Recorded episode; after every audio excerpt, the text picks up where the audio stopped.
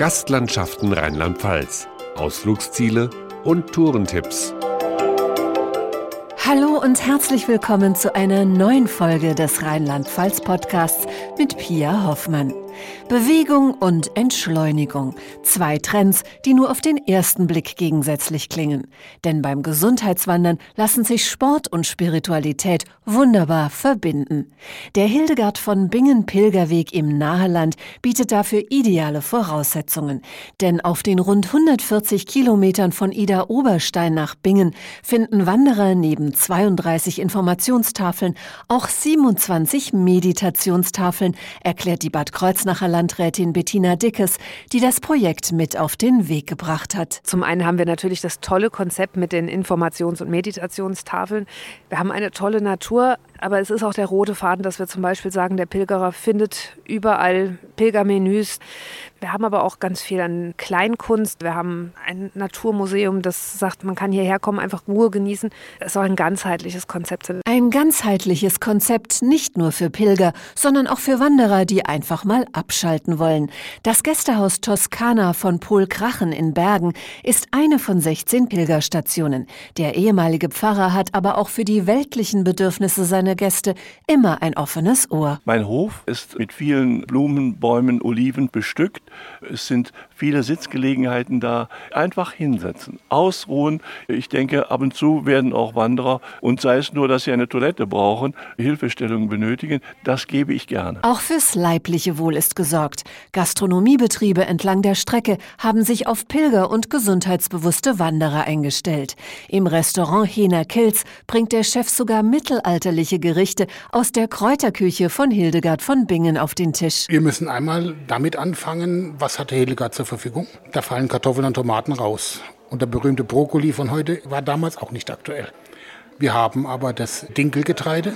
Von den Tieren haben wir den Fisch dann haben wir Rind und haben Lamm und haben Geflügel. Ergänzt wird das Ganze mit den verschiedenen Kräutern. Und natürlich mit den passenden Weinen. Daniel Grossart produziert in seinem Weingut in Odernheim sogar einen Hildegard von Bingen Wein. Ich habe mich dazu entschieden, einen Riesling zu kreieren.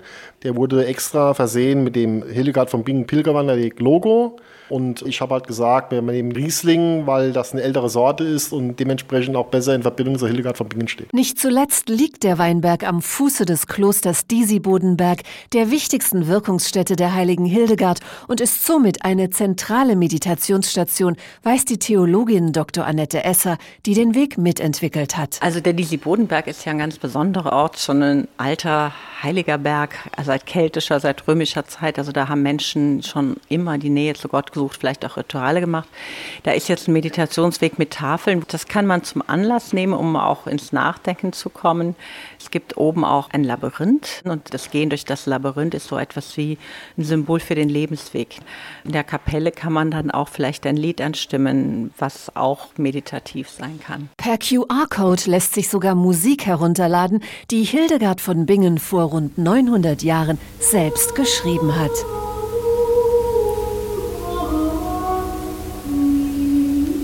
Um spirituelle Musik geht es auch in der Klosterkirche Sponheim, die speziell für den Gesang der Mönche konstruiert wurde. Gregorianischen Gesänge wirken beruhigend.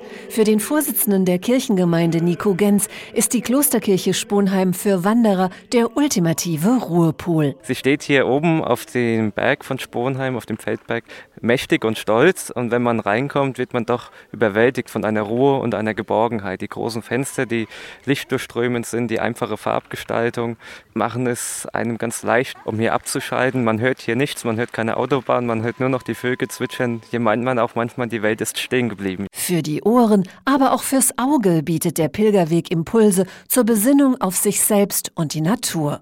Otto Stroh, der Vorsitzende der Burgfreunde Burg Sponheim, hat für Entspannungssuchende einen besonderen Tipp. Wenn man auf dem Hildegard von Bingenweg kommt und dann lohnt sich auf alle Fälle ein Abstecher auf die Burg Sponheim, weil sie haben da einen ganz tollen Ausblick bis an den Rhein und den Ausblick werden Sie nicht vergessen. Rundumblicke in die Weiten der Region tragen zur Entschleunigung Entschleunigung bei. Das erfahren Wanderer auch auf der Vitaltour Wildgrafenweg, die über die Höhen des Hunsrücks zum mittelalterlichen Schloss Daun führt.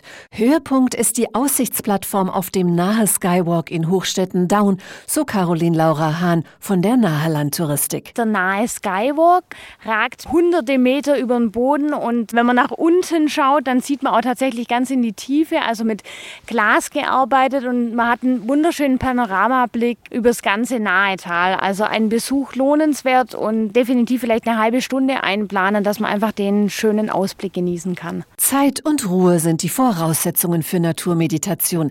Der Hildegard von Bingenweg ist für zehn Tagesetappen von je 14 bis 20 Kilometer angelegt, kann aber auch individuell gestaltet werden. Wer Übernachtungspauschalen mit Gepäckservice bucht, muss sich unterwegs um gar nichts kümmern. Am Zielort Bingen schließt sich dann der Kreis. Hier wartet die letzte Begegnung mit der heiligen Hildegard, weiß Hildegund Laudensack von der Ruppertsberger Hildegard Gesellschaft. Die Touristen, die nach Bingen kommen, erwarten Informationen über Hildegard, vor allem auch über die historische Persönlichkeit. Die finden sie im Museum am Strom. Viele wollen aber auch an den eigentlichen Ort, wo das Kloster stand und wollen hier eine Begegnung mit Hildegard vor Ort. Und diese Begegnung versuchen wir zu ermöglichen. Und am Ende wissen die Wanderer nicht nur mehr über Hildegard von Bingen und ihre Wirkungsstätten im Naheland, sondern auch über sich selbst.